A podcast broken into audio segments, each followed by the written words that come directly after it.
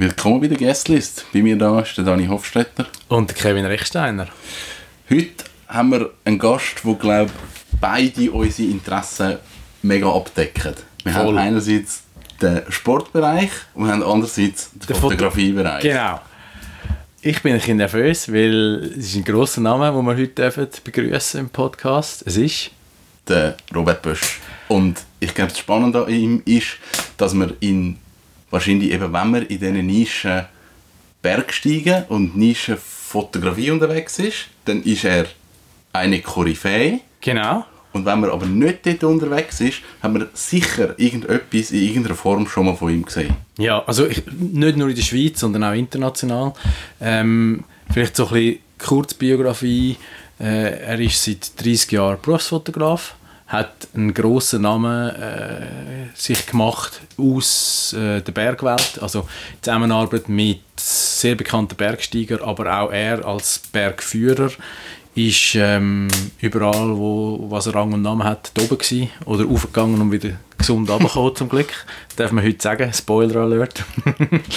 und und äh, ist gelernter Geograf, hat nie auf dem Beruf geschafft und hat einfach eben über seine Erfahrung aus extremen ähm, Welten, aus dem Alpinismus, äh, einen riesen Schatz von Geschichten und, und äh, ja, äh, ich glaube, so eine Entwicklung auch als Fotograf durchgemacht, wo, wo spannend ist, wie jemand Bilder wahrnimmt und was für ihn ein Bild bedeutet. Ich glaube, das ist auch spannend, jetzt mit ihm zu reden, weil er hat ein neues Buch herausgegeben, No Man's Land, und dort er bricht so ein bisschen mit seinem Stil, er hat eine neue Art, wie er veröffentlicht. Er kommt ein bisschen weg von den klassischen Bergbildern, die man von ihm kennt und geht das ein bisschen eine neue Richtung. Und ich finde das als Fotograf immer spannend, wenn man sagt, hey, ich habe jetzt zwar mein Leben lang auch so fotografiert, das ist aber nicht im Rampenlicht gewesen, sondern mehr die anderen Bilder und jetzt möchte ich wie die anderen Geschichten mal genau. zeigen. Ja, mich nimmt schon ein Wunder, eben, was ist da für eine Entwicklung dahinter und äh, ja, er wird uns das hoffentlich erzählen. Die, die es nicht erwarten können, um auch mal äh, parallel zum Hören schauen, wie seine Werke aussehen. Ich glaube, das findet man am einfachsten auf www.robertboesch.ch. Äh, das neue Buch, aber auch seine äh, älteren Werke. Und alles andere gibt es jetzt im Podcast. Viel Spaß. Der Kevin und ich sind heute bei kühlem Novemberwetter äh, in der Zentralschweiz mit Blick auf den See und Zucker, frisch verzuckerte Berge, äh, haben wir einen sehr prominenten und äußerst spannenden Gesprächsgast heute auf der Guestlist. Es ist der Robert Bösch. Er ist Geograf und Bergführer, schafft aber seit über 30 Jahren als freischaffender Fotograf äh, und bekannt ist der Röbi sicher geworden für seine Bilder aus der Vertikalen äh, atemberaubende Impressionen aus der Bergwelt weltweit. Äh, sagen das Landschaftsbilder oder Actionaufnahmen mit sehr bekannten Bergsteigern. Er selber ist schon seit seinen Jugendjahren begeisterter Bergsteiger und auch Bergführer und hat die anspruchsvollste Route, wo auch wir als Laien äh, äh, namentlich etwas sagen, geklettert. Er war auf dem höchsten Berg der Welt, gewesen, Mount Everest, und erzählt uns sicher extrem viel Spannendes aus, aus dieser Welt, wo nicht jedem offen steht. Willkommen auf der Gästeliste, Röbi. Danke, willkommen im Wegerita. Danke vielmals. Äh, ich habe es gesagt, als wir angekommen sind, das ist wirklich so das perfekte Wetter. Man kommt so aus dem Nebel vom Mittelland rauf. Und für mich als Nicht-Alpinist ist genau so das äh, vielleicht ein, ein Klischee, das man hat, was, was treibt einen passionierten Bergsteiger an, in die Höhen zu gehen, ist der Blick von oben oder ist der Blick von oben besser? Ähm, wie kommt man, du bist glaube in Schlieren geboren, ich bin ja. aus dem Limmatal, wie kommt man als Schlierener in die Bergwelt? Hast du es mit dem Auto? Nein, ich bin über meine Eltern äh, eigentlich zum Bergsteigen gekommen. Meine Eltern sind gerne in Berg, das ist aber nicht, das ist so mehr etwas zwischen Bergwandern und, und, und Bergsteigen. Also auf der sanften Seite. Und das hat mir eigentlich die Welt auch als Jugendlicher gefallen. Wahrscheinlich, weil es auch nicht nur einfach immer nur Wandern war. Das ist ja eigentlich nicht ein Jugendsport, Wandern. Und äh, ich bin gerne in den Bergen unterwegs und für mich ist das so wie ein Traum gewesen, richtig schwierige Bergtouren zu machen. Aber mhm. ich habe nicht gewusst, wie ich das... Der Zugang war mir wie verschlossen. Gewesen. Ich habe Bücher gelesen von Bonatti, vom Rebuffon und so Sachen, legendäre Bergsteigen damals. Aber der Schritt war für mich unvorstellbar gewesen, von der Welt, wo die sich bewegt haben und der Bergwelt, die ich kennengelernt habe durch meine Eltern. Und natürlich haben wir ein paar, gleich schon mit meinem Vater und meinem Bruder auf dem Matterhorn gewesen, aber das ist halt immer noch so äh, sanftes Bergsteigen. Ja. Und dann habe ich eigentlich durch, äh, durch eine Zufallsbekanntschaft, ich konnte für mein Studium finanzieren, also oder auch für mein Leben finanzieren, habe ich als Nachtwächter geschafft. Und bin dort von jemandem eingeführt worden, wo wir uns in dieser Nacht kennengelernt haben, sinngemäß, dass wir beide gerne über den Berg steigen und er hat schon Erfahrung gehabt. Und dort haben wir dann, dann hat, ist eigentlich für mich so der Startschuss gewesen, ins richtige Bergsteigen.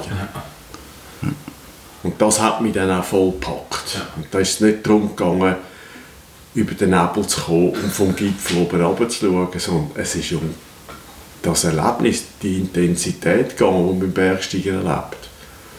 Und natürlich, weil man sich auch in einer, in einer Welt bewegt, die generell gefährlich ist.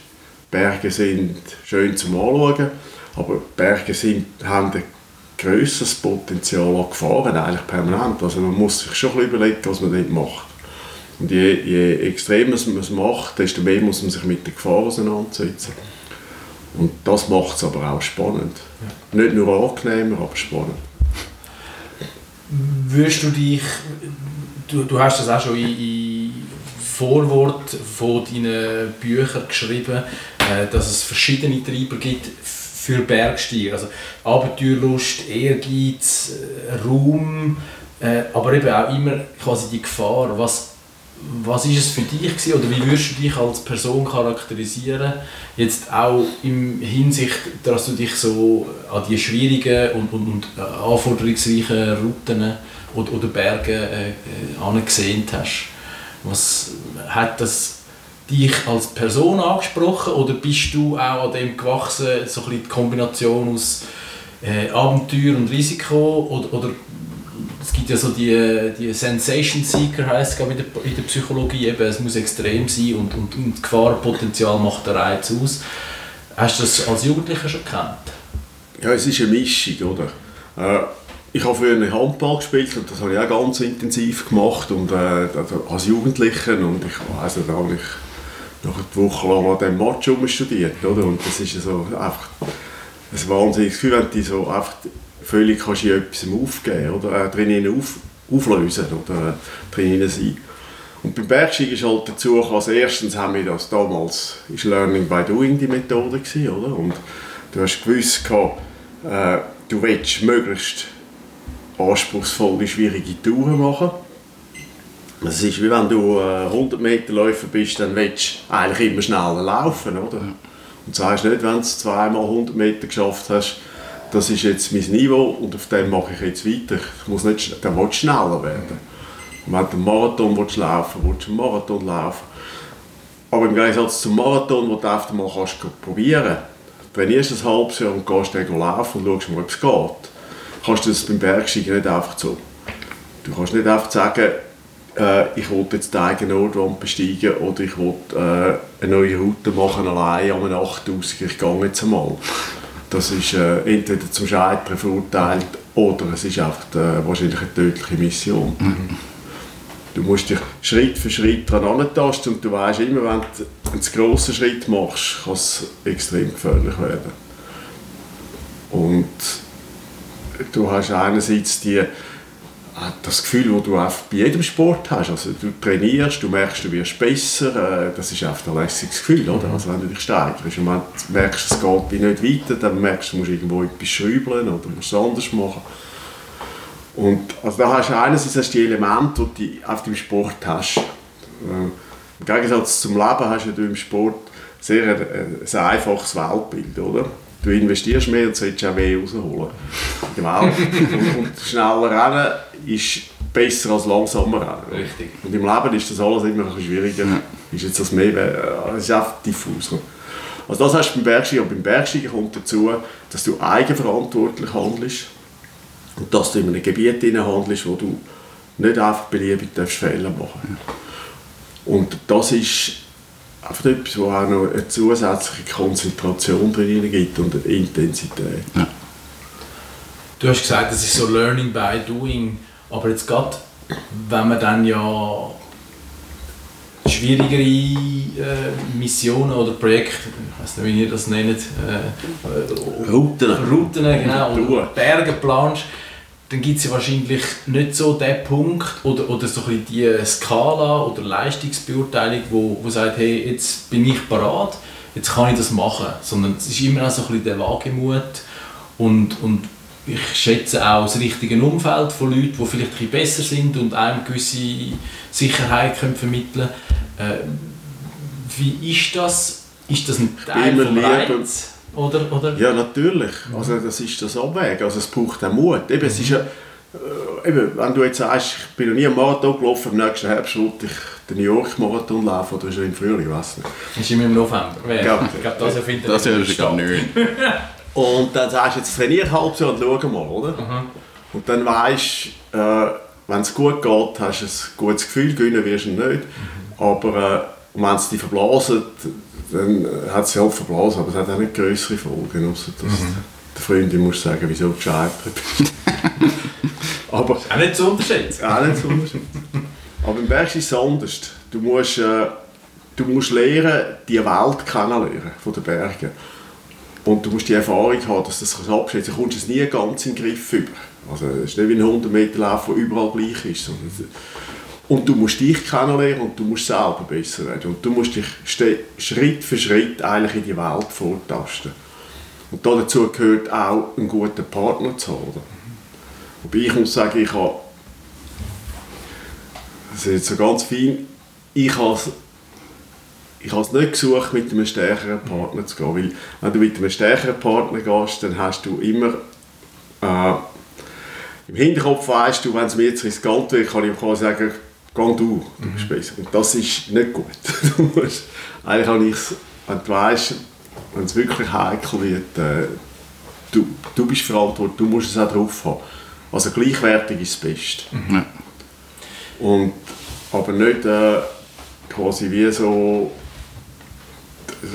Verantwortung abgeben im das ist dann ganz im Hinterkopf, wenn du auch weißt, der andere klettert stärker als ich. Dann, wenn es ganz heikel wird und das, äh, das Ganze, dann ist, dann ist natürlich sehr schnell der Gedanke da, kommt der andere sagen, der ist ja besser. Oder? Also, eigentlich habe ich es schon geliebt. Äh, das Beste ist, wenn du einen gleichwertigen Partner hast. Aber das ist auch etwas, wo, wo, wo schwierig ist, immer jemanden zu finden, der dir auch passt und wo es auch passt und die gleichen Ziele hat und so. Aber es ist part of the game. Wie war denn das für dich, wo du gesagt hast, du hast, du hast irgendwann die Faszination gehabt fürs Bergsteigen und hast gesagt, ich, ich möchte die Berge machen, die, die schwierigen Routen machen. Hat es irgend für dich eine Liste gegeben? Hat es ein Ziel gegeben, wo du gesagt hast, die möchte ich machen? Oder hast du dich einfach mal gesagt, also die Frage ist eigentlich, ist es zielorientiert oder ist es wegorientiert? Bist du einfach mal gegangen, hast gesagt, ich, ich probiere mal, ich tasche mich an, ich werde besser, ich werde besser und irgendwann schaffe ich das vielleicht? Oder ist für dich wie klar gewesen, hey, dort will ich an, das ist mein Ziel, dort muss ich rauf?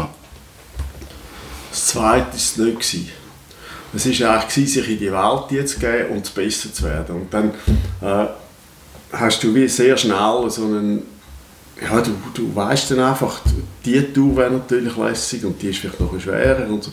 Und, am Anfang, und je länger ich natürlich drin war, desto grösser, desto mehr sind auch die grossen Namen äh, in einen Bereich gekommen, oder, wo ich mir am Anfang gar nicht vorstellen konnte. Aber irgendwann waren es die grossen Routen gewesen, im Mont Blanc-Gebiet, äh, es war die eigene Notwand, gewesen, wo wir gewusst haben, die, es gibt viel schwierigere, aber der eigene Notwand hat den grossen Namen. Oder? Und irgendwann hast du sagen, jetzt muss ich die machen, weil das fragen mich alle. Wenn, wenn du sagst, du bist Bergsteiger, dann ist die zweite Frage ja so mit Seil und Richten und sagst ja. Und dann ist die dritte Frage, ja, hast du eigenen Notwand schon gemacht? Ja. Wenn du musst sagen, ja, aber, nein, das nicht, aber ich habe schon viel schwierigere Sachen gemacht.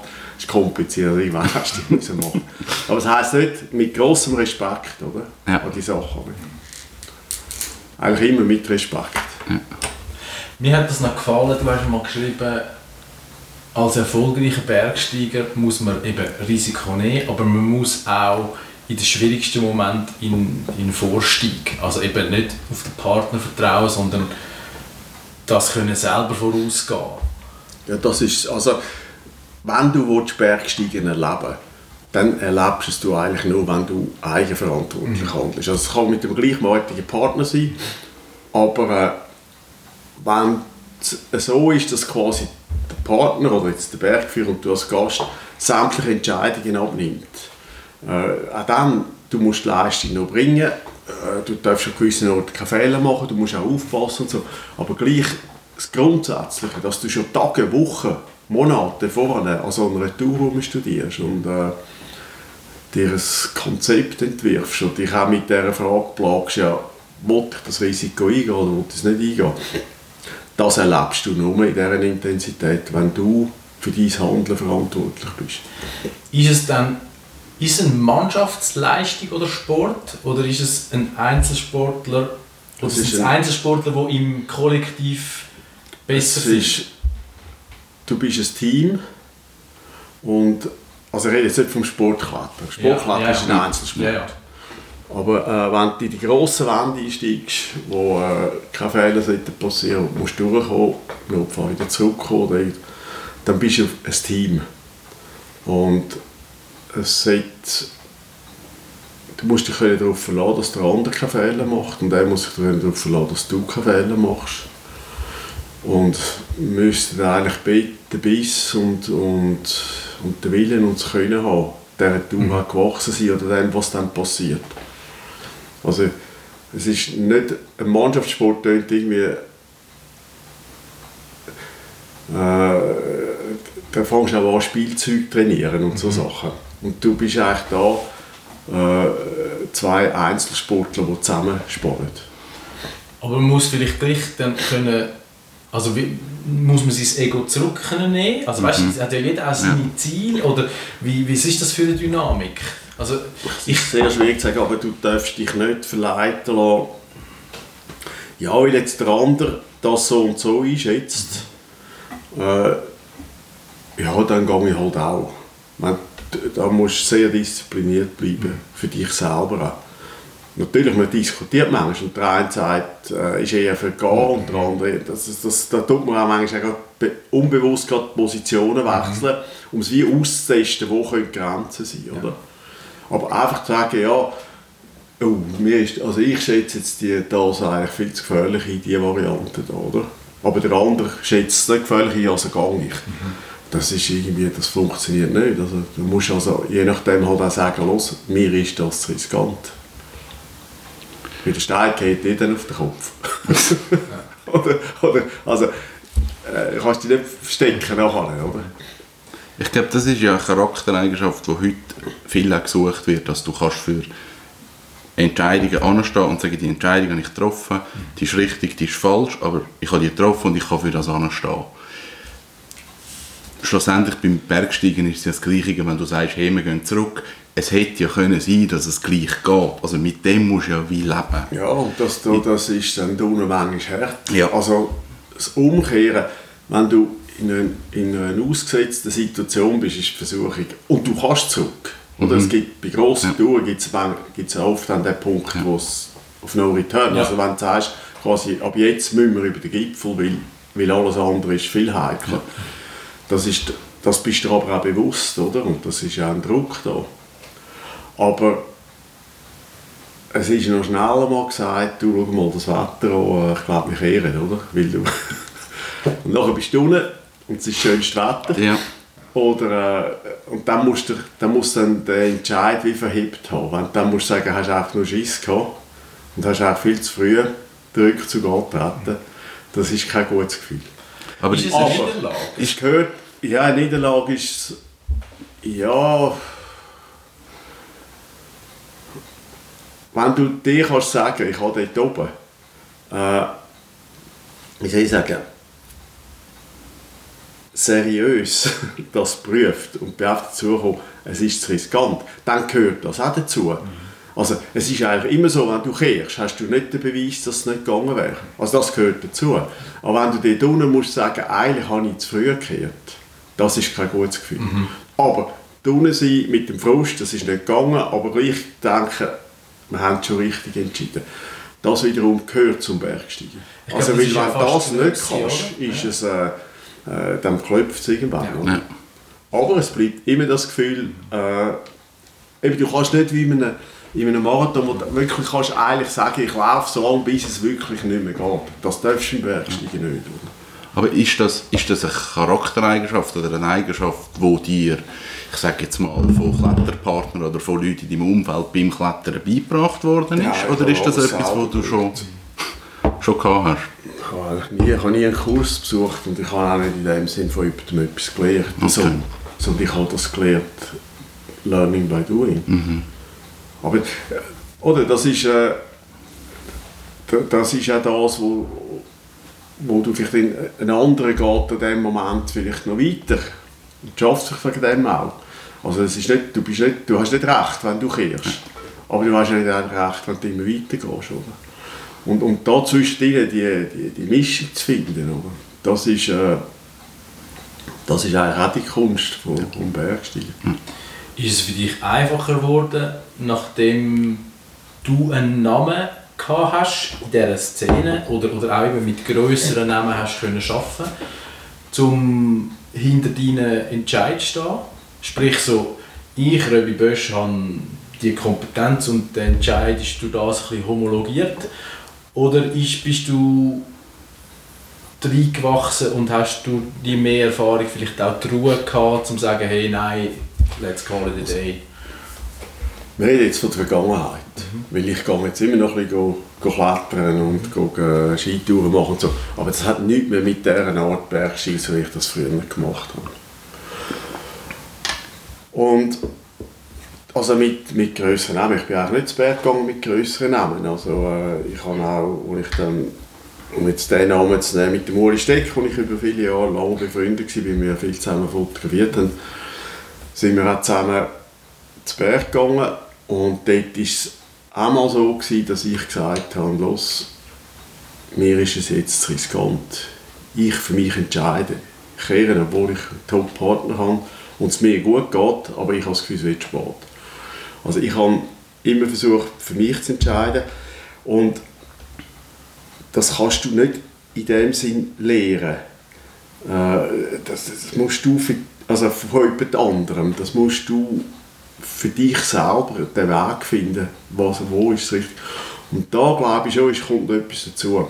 Wenn du, ich habe immer sehr, sehr viel trainiert, weil das ist für mich die Basis von der Sicherheit gewesen. Ich habe immer gesagt, du hast so viele Unwägbarkeiten, wenn du im Gebirge bist, dann äh, das, was ich aber vorgehe, ich kann unabhängig von Außenfaktoren kann selber für mich tun, ist gut trainiert sein, gut Weg sein, gut Können.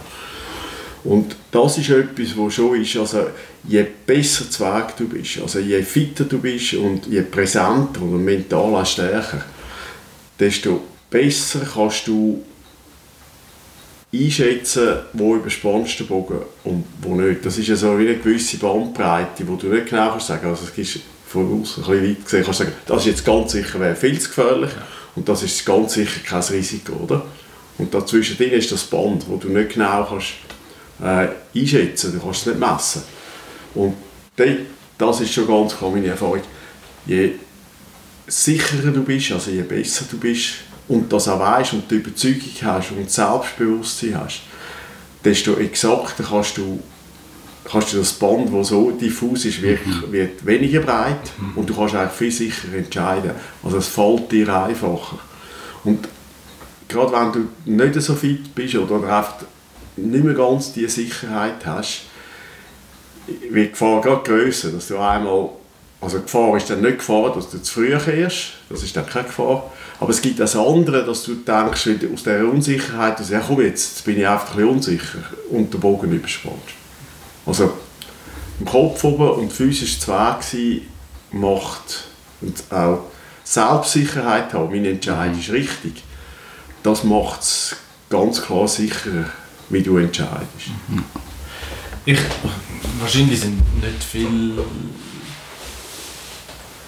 also äh, quasi exklusiven oder, oder äh, schwer zugänglichen Ort gewesen, wie du, wo jetzt da zuhörst. Darum möchte ich auch ein Parallelen ins Alltagsleben machen. Ich habe letztens ein spannendes Zitat gelesen von einem deutschen Philosophen, Wilhelm Schmid, der eigentlich über die aktuelle Pandemiesituation geredet hat und gesagt hat, dass die meisten Leute haben heute das Jahr sehr Problem, sich mit der Situation zu arrangieren oder, oder sie können nicht einordnen, warum das ihnen nicht wohl ist. Weil seit langem haben wir eigentlich, sind wir mal konfrontiert mit einer diffusen Angst. Also man hat, wenn wir in die Geschichte zurückgehen, hat man das viel mehr gehabt. Man hat Angst gehabt vor Krankheiten, vor Krieg, vor was nicht was. Und wir sind so in einer Wohlstandsgesellschaft und haben aber jetzt immer auch ein den Thrill gesucht. Wir sind Bungee-Jumpen, ich weiss nicht was. Also man hat quasi etwas unternommen, um sich auch ein bisschen als Limit zu treiben. Und ich habe jetzt mal will grundsätzlich von dir hören, was ist Angst für dich? Ist es eher Freund oder Feind? Und die Erfahrungen, die du gemacht hast im, im Sport, also in deinem Beruf, auch als Bergfotograf oder als Fotograf, wie, wie nimmst du das mit über ins Leben oder wie erlebst du jetzt auch das Jahr persönlich?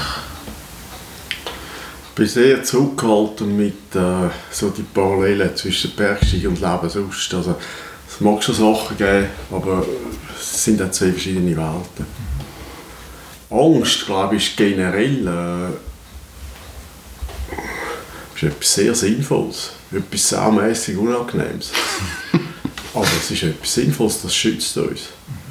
Überängstlich sagst du das Wort, oder? Ist, äh, ist dann wieder schädlich. Aber wo ist die Grenze? Aber generell ist Angst führt zu Vorsicht, zu Bewusstsein. Und Angst heisst auch, eine Gefahr erkannt zu haben. Und wenn man eine Gefahr erkannt hat, ist schon mal vieles entschärft.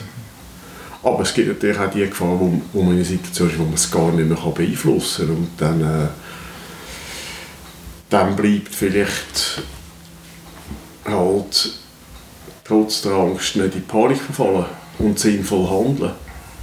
Aber man kann vielleicht, äh, vielleicht kann man einfach dann in dem Moment die Situation gar nicht verlassen und dann äh, ist es natürlich äh, ja, sehr unangenehm. Also Angst ist nichts Lässiges, aber es gehört zum Bergsteigen man versucht es zu vermeiden, indem man auf sich selber, äh, dass man den Entscheid richtig fällt. Aber die Angst, also die, die Angst vor der Tour und so, das ist einfach schon immer da gewesen, oder häufig da gewesen. Das muss man aushalten. Aber Angst ist ein Warnsignal. Und dort finden, wo ist es auf so ein Reflex von mir, wo mhm. ich eigentlich kann sagen hey, ja. bleib ruhig, du kannst das, das, das, das geht. Und wo muss sagen, jetzt musst du auf die Angst hören, jetzt musst, äh, jetzt musst du deine Ziele quasi abbrechen und mhm. sagen, das ist jetzt zu viel. Und wie weit man das jetzt auf Corona übertragen lustig ist ja das nicht. Aber ich glaube, wir haben da auch nicht so die Angst, weil das ist nicht Ebola, wo ja. man auch weiss, es ist eigentlich sicher tödlich. Oder? Also für dann würden wir mit noch mehr Angst handeln. Und so handeln wir doch irgendwie so im Großen und Ganzen halbwegs vernünftig. Oder? Jetzt weiß auch niemand ganz genau, was ist vernünftig. Ja. Ich stelle mir immer vor, als Berggänger muss man sich aber auch rechtfertigen gegenüber seinem Umfeld. Also ich, ich weiss, dass, als ich Spitzensport gemacht habe, und das ist ja äh, im Ausdauerbereich, wie du es vorher auch schon Parallelen gezogen hast, überhaupt nicht lebensbedrohlich, habe ich mich, wenn ich entweder eine grosse Velotour gemacht habe oder so, meine Familie hat dann haben sich zum Teil Sorgen gemacht. Und ich habe das immer unangenehm gefunden, wenn ich mich rechtfertigen muss. Nein, das ist kein Problem und so. Ich stelle mir, das ist noch extremer als also in, in, in, dieser, dieser Bergwelt, wo du ja sagst, das Risiko ist immer dabei, selbst bei besten Verhältnissen. Wie, wie, wie erlebst du oder hast du das erlebt mit deinem Umfeld, Partnerin, Freunden? Darum hat einfach immer zu meinem Leben gehört, Mhm. früher. Und äh, ich kann ja nicht für die anderen reden. Aber ich glaube, es ist nicht, äh, ja, es ist nicht immer einfach. Es ist ja so jetzt mit meiner Frau, wir, sind, wir haben das ewig schon gekannt und äh, als wir uns kennengelernt haben, habe ich das bereits gemacht und das hat dazu gehört und wir sind auch, auch häufig zusammen immer auch etwas gemacht und, und ich glaube, so als Partner oder im Umfeld denkt man, der handelt schon richtig. Aber ja, also die Realität ist natürlich, dass auch viele ums Leben gekommen sind. Ich habe viele Kollegen verloren. Also äh, es ist, äh, ich kann ich dazu nichts abschließend sagen. Es ist gefährlich und es gibt viele schwere Unfälle. Aber ja. Und wie das jeder oder jedes Umfeld umgeht, ich kann, das, ich kann nicht für andere reden. Es hat auch für mich zu meinem Leben gehört. So mit, äh, Ich würde gerne mal schnell auf so, auf so Angst und Gefahr und so auch auf das ganze Mentale zurückkommen. Du bist schon relativ lang als Bergsteiger unterwegs und Ja, wir reden natürlich jetzt, ich rede jetzt, oder, wie soll ich sagen, ich rede jetzt von, von der Vergangenheit, wo ich das intensiv gemacht habe und wo ich es in dieser Art und Weise gemacht habe und ich mache es heute nicht mehr so. Ja. Also schon, das wäre absurd. mich nimmt Wunder, eben, es geht ja um, um ein Abschätzen von Gefahren, es geht um ein Umgehen mit Angst. Man hat Angst, ist eine Gefahr da, das muss man abschätzen. Das ist eine mentale Herausforderung, die stattfindet, wo man auch muss mental damit sich irgendwie arrangieren das ist etwas, wo gefühlt für mich so seit den letzten 10, 15 Jahren ist das ein Thema, also die ganze Mentalkraft und die Mentalstärke. Hat man in deinen Anfang, hat man über so etwas geredet? Hat man da über, über mentale Stärke geredet? Oder wie ist man in den Anfang mit dem umgegangen?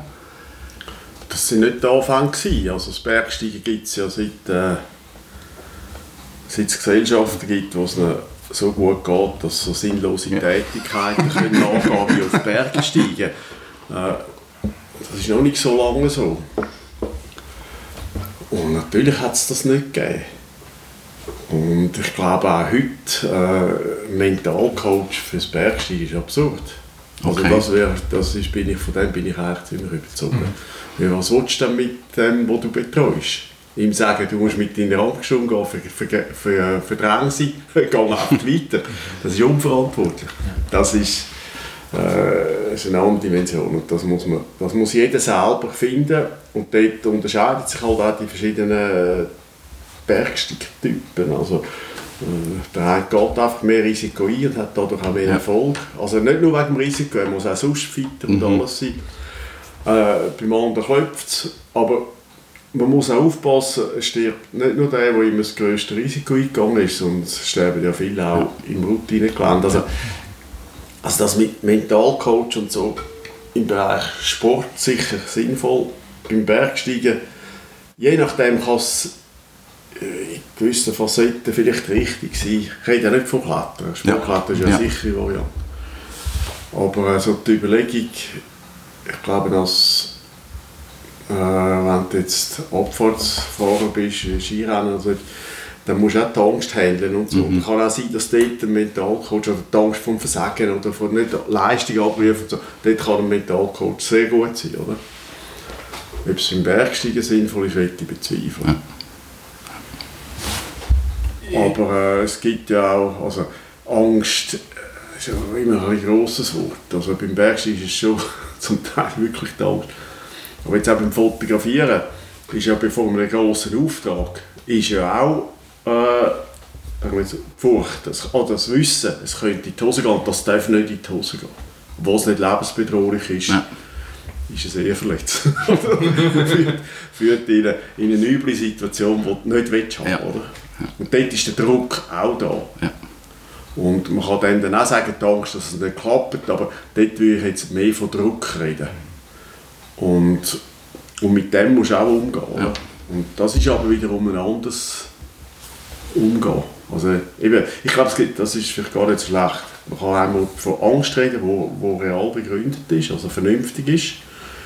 Und an anderen Orten ist der Druck in anderen Lebensbereichen. Und dort geht es auch darum, wie man, geht man mit dem Druck um. Und dort ist vielleicht ein Mentalcoach kann eh nützen. Ich weiß es nicht. Ja. Was ist für dich heute, aber auch wenn du sagst früher, wo du noch extremere Sachen gemacht hast, was, was ist für dich ein erfolgreicher Outcome von einer Tour oder von einer Route? Und du hast vorhin gesagt, eben umkehren ist sicher nicht, ist, kann eine Niederlage sein, aber, aber hat auch etwas Positives. Aber wie gehst du mit Erfolg und Misserfolg, wie, wie beurteilst du das für dich?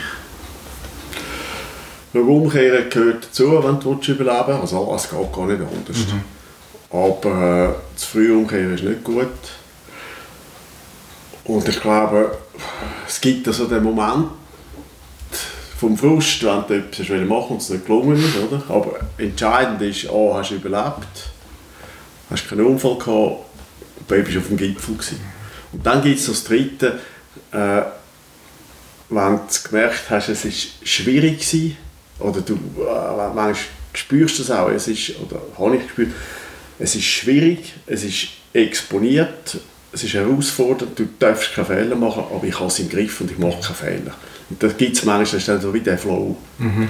wo du einfach merkst, ich habe es drauf. Und es ist wirklich, und das ist natürlich auch rückblickend ein irrsinniges Gefühl.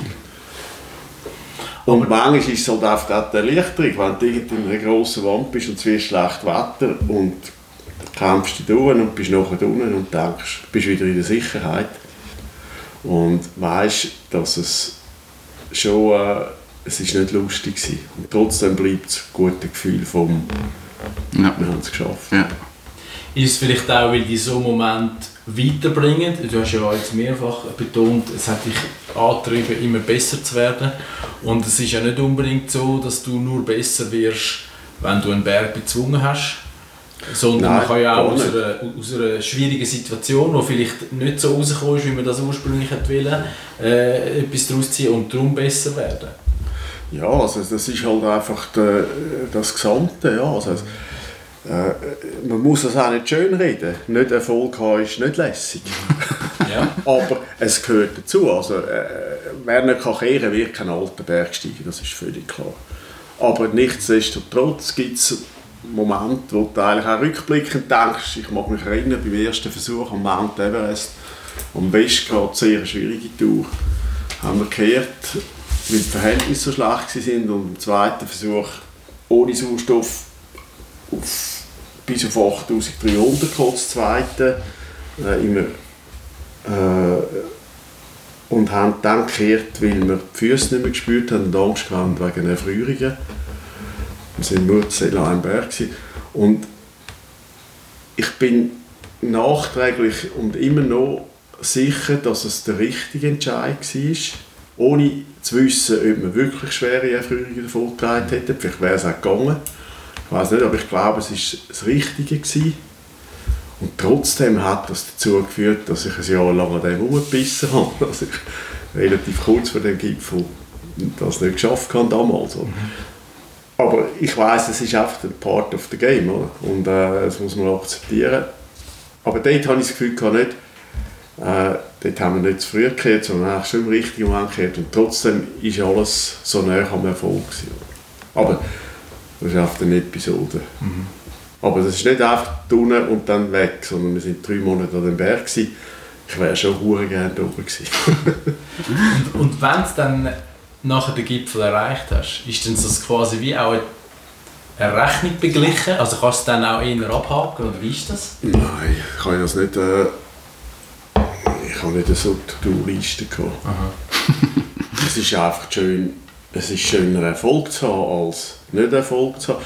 Wobei eben beim Bergsteigen ist der grosse Erfolg ist das Überleben. Und das bedeutet aber auch eine gewisse Dankbarkeit, weil das heißt nicht, das ist nicht der Beweis, dass du immer alles richtig gemacht hast. Ich sage immer, äh, also für mich war die Devise immer, gewesen, handle stets so, dass du das Glück nicht brauchst. Mhm. Aber wenn du Glück hast, sei dankbar. das ist schön gesagt. Und äh, es heisst nicht, wenn jemand ums Leben kommt, also, dass, äh, ja, in dem Fall ist wahrscheinlich etwas schief gelaufen, aber es heisst umgekehrt nicht, dass die, die überlebt haben, alles richtig gemacht haben. Mhm die überlebt haben, haben einfach manchmal auch einem entscheidenden Moment das Glück gehabt, das der andere in dem Moment gerade nicht gehabt hat. Ja.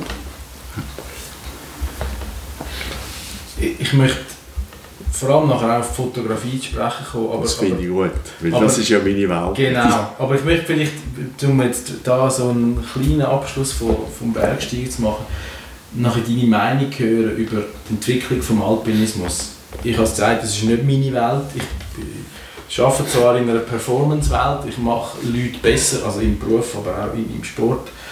Und sehe so ein bisschen aus der Distanz als Zuschauer, auch begleitet von den heutigen Medien, die wir haben, dass es äh, eine extreme Entwicklung gibt in Richtung Vermarktbarkeit, Zugänglichkeit im Bild und Ton und weiss nicht was. Ähm, aber auch auf der Leistungsseite. Also ich meine, ein Kilian Jornet, wo eigentlich man weiß jetzt nicht, ist er ein Trailrunner oder ein Bergsteiger oder alles zusammen, rennt innerhalb von einer Woche zweimal auf den Mount Everest. Ist das gut? Wie stehst du dieser Entwicklung gegenüber? Ja, das ist ja nicht an mir, das zu beurteilen. Kilian Jornet ist ein außergewöhnlicher äh, Leistungssportler, oder?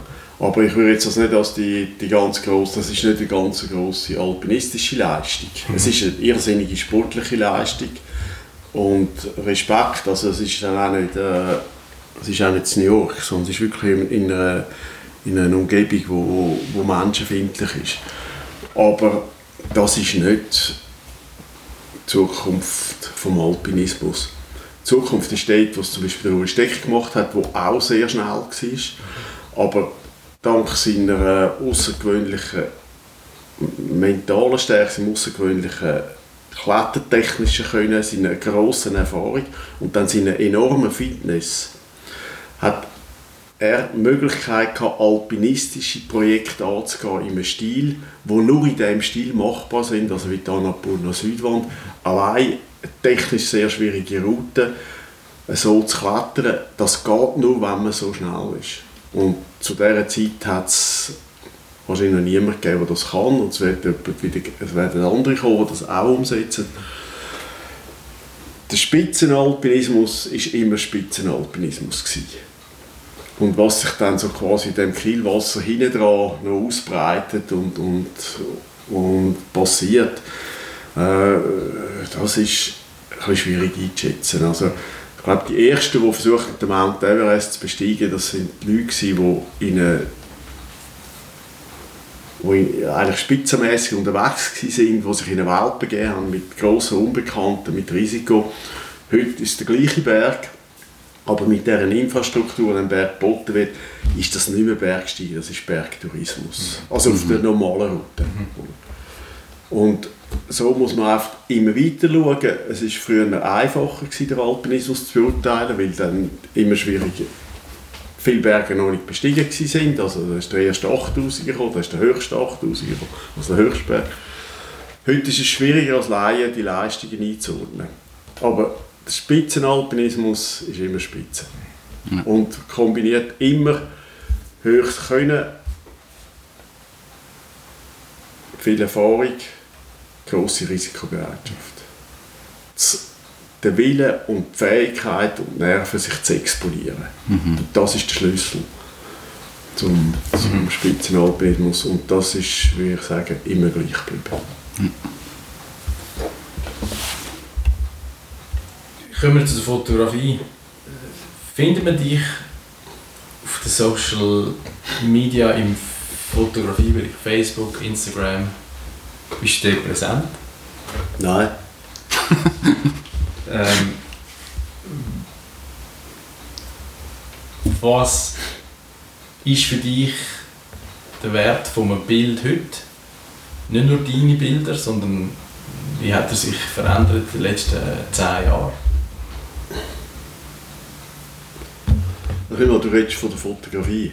Ja, Also nicht, weißt du, Bild. Gegen Gewalt, ja, gegen ja, ja, ja absolut. Ja. Es ist ein, ein, Mhm. ein gutes Foto.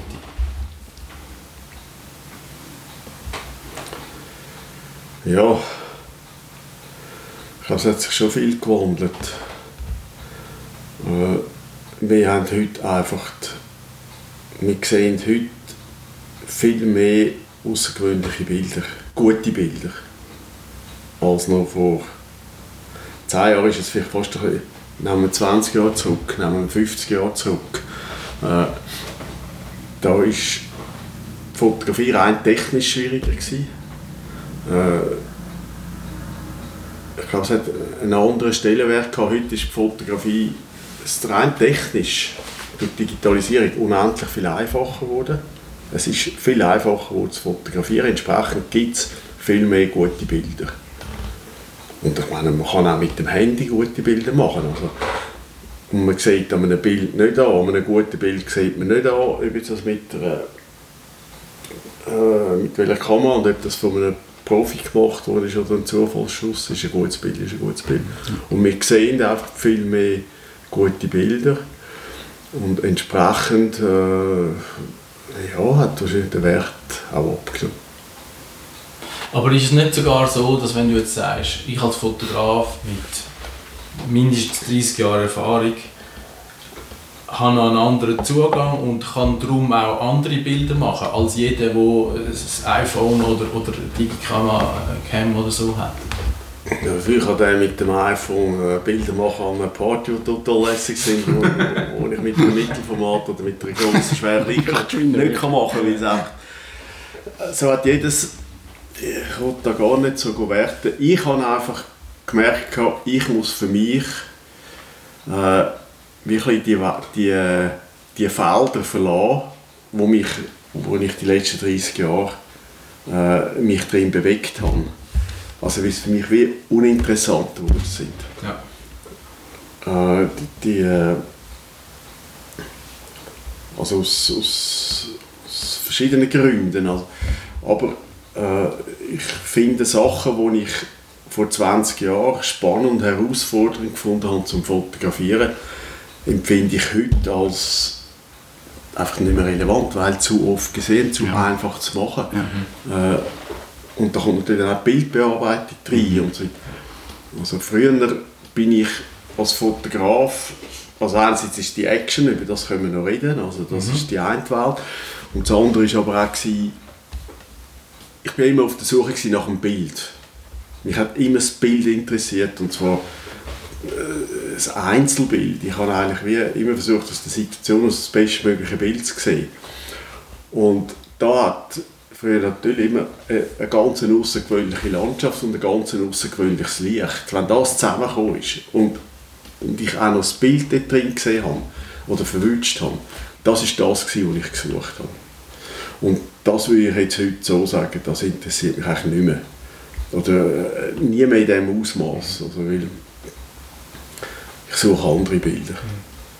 Und das hat mit der Digitalisierung zu tun. Du bist aber nicht der Fotograf, der gesagt hat, jetzt bin ich an meiner, ich habe eine Idee für das Bild, wie ich es machen will. Jetzt gehe ich an den Standort und jetzt warte ich dort drei Tage, bis es Licht und alles richtig ist und dann mache ich mein Foto. Bist das du mehr aus dem Moment raus jetzt? Ich war der Jäger. Nein, ich kann lieber... Also es hat schon vorgekommen, dass ich irgendwo äh, äh, äh etwas mal gesehen und dachte, das, das, ja. das wäre es. Aber Ausnahme war so eine Werbekampagne, die ich für die Mama gemacht habe. Das war minutiös vorbereitet und es war am Schluss noch viel Risiko und vor allem viel Druck. Aber es ist minutiös, möglichst minutiös ja. versucht vorzubereiten. Weil da sind so viele Leute involviert, die nicht können flexibel schnell mhm. Aber sonst bin ich lieber der, gewesen, der oft unterwegs war, also je nachdem mit Models oder äh, für einen Auftrag oder für eine Reportage, die ich beobachtet habe. Und ich war auf der Suche nach Bildern. Gewesen. Also das Schauen nach Bildern. Wir sehen ja nicht Bilder. Wir sehen ja immer alles. Ja. Wir sehen die ganze Welt. Wir nehmen den halben mit, über was hinter dir ist. Und das Bild entsteht ja erst indem, dass ich ausschneide, dass ich das, das Viereck festlege, wo ich finde, das ist ein spannendes Bild. Und so entsteht das Bild. Also räumlich und zeitlich ausgeschnitten. Mhm. Und das hat mich interessiert. Und das ist für mich auch, wenn ich das rückblickend anschaue, ob ich mit dem Uli Stecker den eigenen Ort fotografiert habe oder jetzt aufs neue Buch bezogen in Tel Aviv, äh, in der Stadt etwas. Das Prinzip ist das gleiche, ich bin auf der Suche nach einem Bild. Ja. Und es gibt spannende, äh, es sind zwei Sachen, wenn ich manchmal sieht man etwas, wo, wo irrsinnig aussieht und wo mir einfach gefällt, oder? Und, und, aber ich sehe das Bild nicht. Ich bringe es nicht in ein Bild ein, oder? Und Natürlich kann man es fotografieren und dann hat man das abgebildet, was jetzt da siehst, aber das ist für mich noch kein Bild. Ja. Also etwas abbilden ist für mich nicht ein Bild. Was sind Beurteilungskriterien, dass es zum Bild wird für dich? Wenn ich es nachher anschaue und ich merke, es hat etwas, es hat wie soll ich sagen, eine gewisse Stärke. Und, und zwar je, je unauffälliger das Bild ist und dann eine Stärke hat, umso spannender für mich. Es gibt ja Bilder, ich kann banal im, im Sport oder wenn ein Formel-1-Wagen sich überschlägt und durch die Luft fliegt und man das verwünscht als Fotograf, dann ist das ein spektakuläres Bild. Das Bild springt ja. Zudem muss man auch sagen, das muss die aber auch, das musst du dann auch noch verwünschen. Also da kommt eben vieles zusammen. Es ist eine außergewöhnliche Ja. Situation, das Gefühl, der hat das verwünscht und, und das ist so das Bild, das dich anspricht. Ein schöner Sonnenuntergang springt die eigentlich auch an. Und darum ist er aber auch wiederum, ist äh, das, das hat man zu viel gesehen und das ist auch äh, ja, es, äh, es ist schön zum Anschauen, aber es ist nicht unbedingt ein spannendes Bild. Für mich sind die Bilder, die mich eigentlich nicht gerade, die, die ich immer suche, oder die, wo ich plötzlich das Gefühl habe, das entdecke ich etwas, was spannend ist, das, denen habe ich eigentlich, die interessieren mich. Ich bin eigentlich auf der Suche nach diesen Bildern. Du hast mal ein schönes Zitat äh, gesagt, dass Photoshop ist der Bohrhaken von der Fotografie. Jetzt für alle Netkletterer, der Reinhold Messner wiederum, den kennen alle, der hat gesagt, der Bohrhaken ist der Mord am Unmöglichen. Ist es dann, also das ganze Thema Bildbearbeitung, ähm, Bild frisieren, eben schöner machen, Stimmungen können generieren, also wirklich, das ist ja, das der Kevin noch besser, ähm, was man dort alles kann an einem Bild äh, umschreiben Ist das für dich dann auch ein bisschen, und ich sage jetzt das einfach so auch aufgrund vom Gespräch bisher, kommt dort der Röbi Bösch durch, der sagt, hey, wenn es einfach jeder kann, ist es nicht spannend. Ich möchte, Nein, wenn ich. Nein, wenn ich aus, also für mich ist es nicht spannend, wenn ich aus jedem Bild kann ein außergewöhnliches Bild machen kann. Okay. Und ich will natürlich immer außergewöhnliche Bilder machen, aber es ist dadurch spannend, dass mir das eben häufig nicht gelingt. Und wenn ich es dort, wo es zu einfach ist, wird es schnell langweilig. Ja. Und zum den Vergleich mit dem Bohrhaken, mit dem Bohrhaken kann man sich eigentlich durch jede Wandpassage aufbohren. Ja. Und wenn ich aus jeder normalen Lichtsituation oder Sonnenuntergang eine außergewöhnliche machen kann, dann wird es wie banal, also es wird langweilig. Und darum habe ich auch dann gemerkt, ich muss das Feld wie auch ein bisschen verlassen oder ich muss mir selber Leitplanken setzen. Also ich habe eigentlich, in der, eigentlich bei all meinen Büchern, die ich gemacht habe, äh, ist es für mich klar gewesen, die Bilder sind nicht beschnitten. Also das Bild ist genauso, wie ich es fotografiert habe. Ich habe jetzt bis ein paar Bilder bewusst etwas geändert beim neuen Buch «No Man's Land». Äh, es sind vier, fünf Bilder drin, die ich bewusst aufgeblasen habe, aber die sind als solches auch erkennbar. Aber ich wollte das auch nicht, es soll jeder seinen Weg gehen, es gehört heute auch die Bildbearbeitung. Und es gehört heute dazu, dass ich sehr viele Landschaftsaufnahmen sehe, wo ich muss sagen, da kann eigentlich die Natur nicht mehr mithalten. Weil das Bild ist ganz klar verreckter, als was, was die Natur kann bieten kann. Oder es ist so häufig, es gibt ja manchmal so die ganz, ganz außergewöhnlichen äh, Momente, oder? aber die sind so selten. Und ja, für mich habe ich einfach gemerkt, ich wollte wieder das Feld ein bisschen verlassen und mich in eine andere Richtung bewegen. Und dadurch ist es für mich spannend geblieben. Du hast im Oktober äh, dein neue Buch herausgebracht, das heißt No Man's Land. Ähm, ich glaube jetzt auch durch das, was du gesagt hast, ist es vielleicht auch deine Hand oder dein Auge als Fotograf, wo am Leser oder Betrachter vom Buch einen Zugang zu Bildern verschafft, die er nicht gehabt hat. Weil A ist er nicht da gewesen, aber weil er es vielleicht auch nicht so gesehen hat wie du. Ich möchte aber von dir hören, was ist so ein die Entwicklung, also wie, wie, wie lange hast du das Projekt im Kopf gehabt? Woher kommst du? Wie würdest du es beschreiben so als Konzept?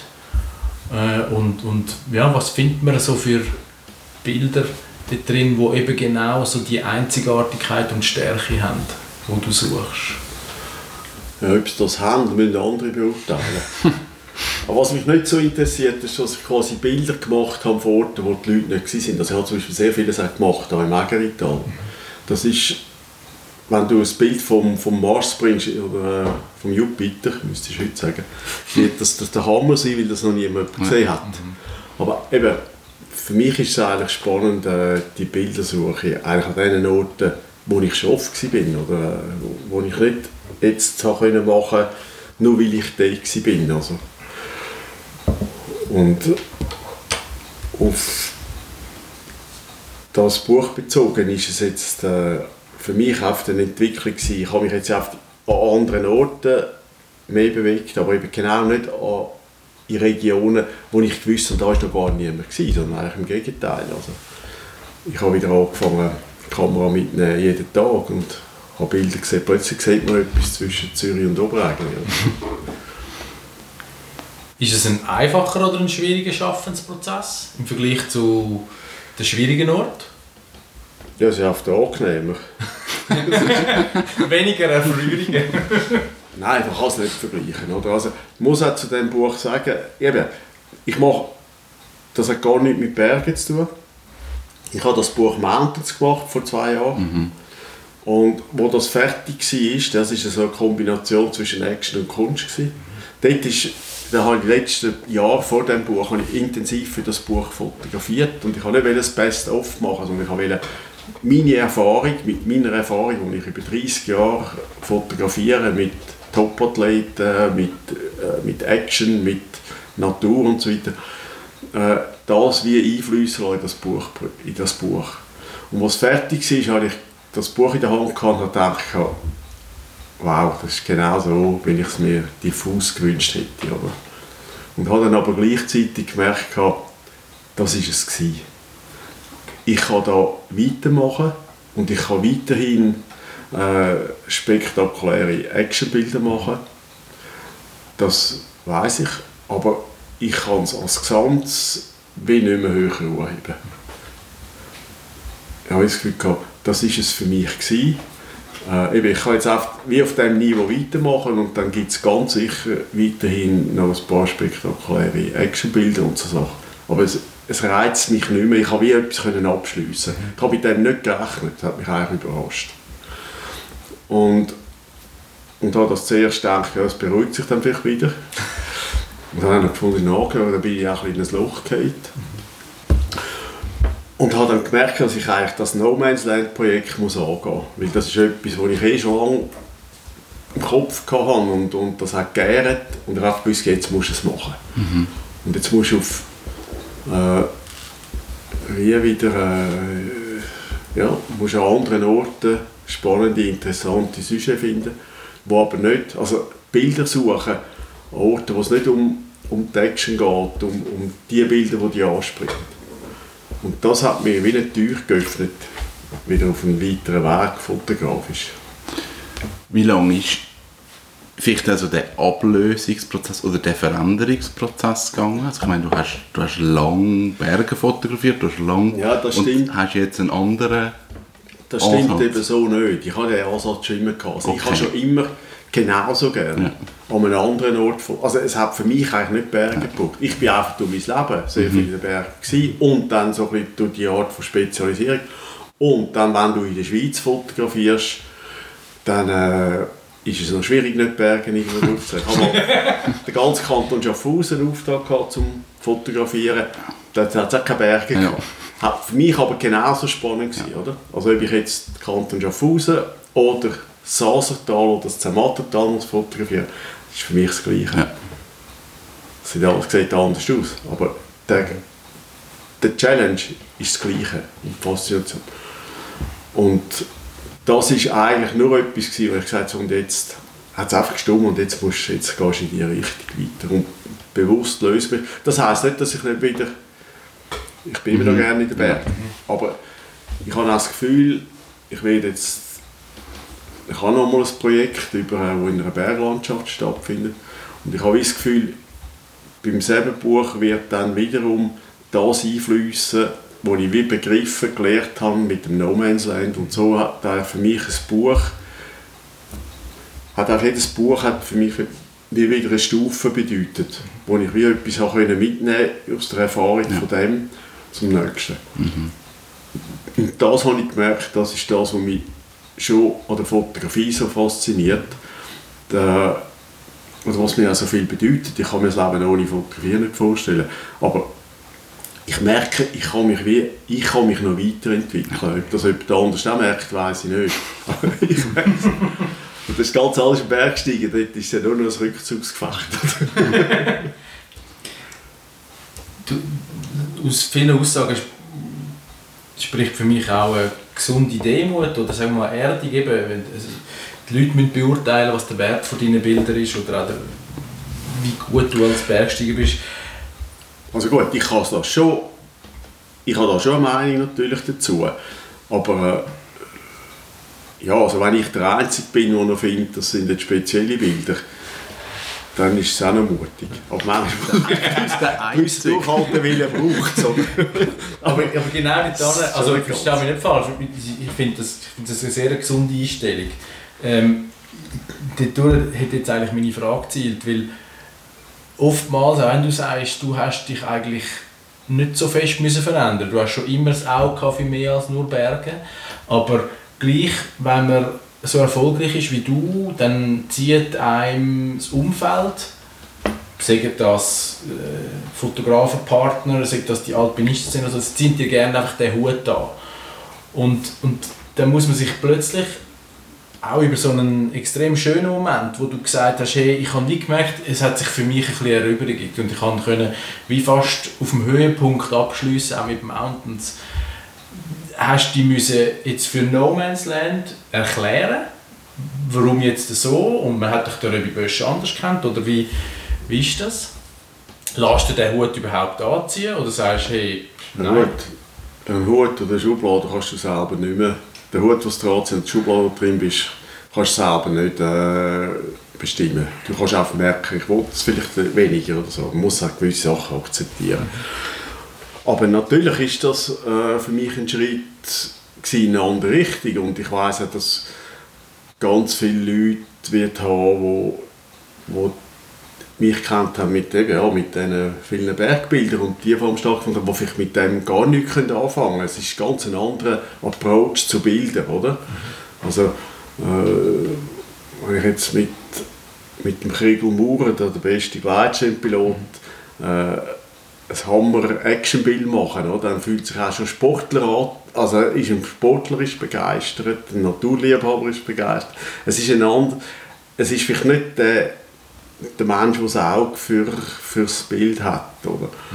Mhm. Und es ist natürlich eben, also einerseits muss es ein Bild, ein Buch mir natürlich gefallen, wenn es von mir ist, aber es ist auch, also ich höre auch es freut mich auch, wenn die Leute etwas zu sagen. Also lieber etwas Positives als Negatives. Also, aber auch Leute, die, die äh, eben jetzt äh, wo auch eine Affinität zu Bildern haben. Oder? Also es sind halt nicht Bilder, die äh, äh, wie soll ich sagen, ein treuherziges Kind einmal schaut, wo auf den ersten Blick etwas im Herz berührt oder eine schöne Landschaft. Also, es geht mir wirklich ums Bild. Und das, ich glaube, es haben auch nicht alle Leute den Zugang zu Bildern. Also wir schauen alle Bilder an und, und erkennen gerade, was drauf ist. Und, und je nachdem finden wir es lässig. Oder? Aber ein Gefühl für Bilder, das haben schon nicht alle Leute. Und, und das ist auch etwas, was ich auch für mich habe müssen, an dem arbeite ich ja eigentlich. Und das nehme ich jetzt mal an, das ist wieder Musik. Ich, halt, ich bin sehr unmusikalisch. Also ich höre auch Musik. Ich höre im Auto Musik, Radio läuft und so und ich höre gerne Musik. Aber ich habe nicht das Gefühl wirklich für Musik. Ja. Und ich glaube, das ist bei den Bildern ähnlich. Wir können alle Bilder anschauen, aber wirklich das Gefühl für Bilder, das haben auch nicht alle Leute. Und somit ist es auch klar, dass das No Man's Land äh, auch andere Leute anspricht, die dann vielleicht... Äh, Bergsteigenbilder viel mehr Leute ansprechen. Hast du denn jetzt das Gefühl, aus dem Prozess vom No Man's Land, aus der Phase, wo du das Buch gemacht hast, was wird sich in deiner Fotografie nachher vielleicht auch in Bezug wieder zu den Bergen verändern? Hat sich irgendetwas bei dir verändert? Hat's, schaust du anders? Schaffst du anders? Oder ist das gleich geblieben? Also ich habe mich eigentlich immer versucht zu verbessern. Und das war auch grausam nötig, gewesen, weil ich habe ja angefangen als, als, als Nobody. Ich habe auch nie einen Kurs im Fotografieren genommen und so. Und ich bin dort trainiert und ich habe einfach aus unerklärlichen Gründen dort nie aufgehört. Also ich bin schon über den Berg gestiegen zum professionellen Fotografieren. Und ich habe dort vielleicht stur einfach weitergemacht. Und ich bin natürlich nicht gut gewesen. Und ich habe ganz am Anfang schon davon profitiert, dass ich Bilder von denen bringen konnte, wo, man, wo spannend war, aber niemand zu Bildern gebracht hat. Aber ich habe schnell gemerkt, ich muss besser werden. Und ich habe mich aber ist, ist das etwas wo, wo du für dich gesagt hast, ich muss besser werden? Oder ist das, das hat mir sogar mal einer gesagt. Habe natürlich hat er gefunden, du bist ein Riesenarm, oder? Aber er hat recht gehabt. Und darum hat es mich also getroffen, weil ich gewusst habe, er hat recht. Okay. Aber ich habe es auch Aber das habe ich nicht können, den Hebel umlegen ja. und besser werden. Also das war ein langer Prozess. Gewesen. Wenn ich zurückschaue, muss ich schon sagen, ich habe immer wieder gelernt. Und ich, aber ich habe immer versucht, weiterzugehen. Und es hat mich, das ist etwas, was mich immer interessiert hat, was mich ein Motor war für mich. Und wenn ich jetzt so, ich habe Bücher, ich habe nie serienmäßig Bücher gemacht, ich habe immer so alle zwei Jahre ist wieder mal eins rausgekommen. Da war immer viel Herzblut drin gewesen, und das ist ja. Und für mich persönlich ist es dann immer so ein bisschen wie ein Meilenstein. Wenn ich jetzt gerade so die letzten vier, fünf Bücher anschaue, also im Verlauf der letzten zehn Jahre, dann sehe ich und weiß das auch, dass überall wieder eben eine Stufe mehr, ich bin eine Stufe weitergekommen. Und auch wenn es komplett andere Themen sind, ich habe dadurch, dass ich auch die Felder gewechselt habe oder etwas Neues probiert habe, also nicht im Einzelbild, das ist sowieso etwas, was ich gemerkt habe, äh, Einzelbild langt heute nicht mehr. Es, muss, es braucht eine Arbeit, es braucht etwas Gesamtes. Und so gesehen weiss ich, dass äh, mit dem No Man's Land bin ich einen Schritt weitergegangen vom, vom Mountains Buch und selbst schon wieder hat aufgebaut auf dem Buch voran. Und ich arbeite jetzt an meinem nächsten Buch, äh, wo mir Jahr oder zwei wird rauskommen. Und ich merke dort schon, dass irgendwie Sachen eingeflossen sind, die ich bei dem No Man's Land angefangen habe begreifen oder ja. ins Gefühl bekommen habe. Dein Schaffensprozess, ähm, machst du ein Konzept von einem Buch und machst dann Bilder nach dem Konzept? Nein. Oder werden die existierenden Bilder, die du gejagt hast, gruppiert? Also weißt du, weißt, was ich frage? Es kommt schon ein bisschen auf das Projekt an, das Buch, das Thema. Aber generell ist es so, dass ich äh, ja, ich schaffe dem Buch, das ist alles diffus. Das ist die Idee und so. Und dann ist das so ein Prozess, der so langsam entsteht. Also irgendwann sage ich mal so, und jetzt, mal, jetzt suche ich mal Bilder zusammen, die ich gemacht habe, wo ich das Gefühl habe, die könnten in das hier passen. Also das habe ich schon im Kopf, wenn ich fotografieren oder weiss nachher anschauen. Und, und dann, dann fängt es so an, langsam auf die Zielgerade gehen, oder? Dann schaue ich mal all die Bilder, das sind vielleicht 500 Bilder, und dann komme ich langsam ein Gefühl über. Und dann fängt es an, immer ein bisschen enger werden. Und ich kann dann gleich noch weiter fotografieren und es kommt vielleicht noch mal etwas Neues dazu. Und, und, und ja, das ist jetzt eben die Zielgerade, was immer enger wird und, und die Auswahl. Und dann kann ich, erst eigentlich dann fange ich an, ein Gefühl dafür überzukommen, ob es überhaupt funktioniert. Also es ist ja so, es ist eigentlich lang begleitet von Zweifel und, und auch Unsicherheit und dann wieder Überzeugung und also es ist nicht so eben quasi wie Kapitel gemacht und dann fülle ich die auf, mhm. bis quasi von jedem Kapitel 20 Bilder und wenn es voll sind, muss ich das Kapitel mehr auffüllen. Ja. Das ist völlig ein anderer Prozess. Ja. Du hast gesagt, du hast ähm, nach Mountains eben so ein wie eine Schaffenskrise gehabt oder, oder so ein bisschen eine Leere. Glaubst du, so etwas braucht es, um eben auf das höhere Niveau zu kommen?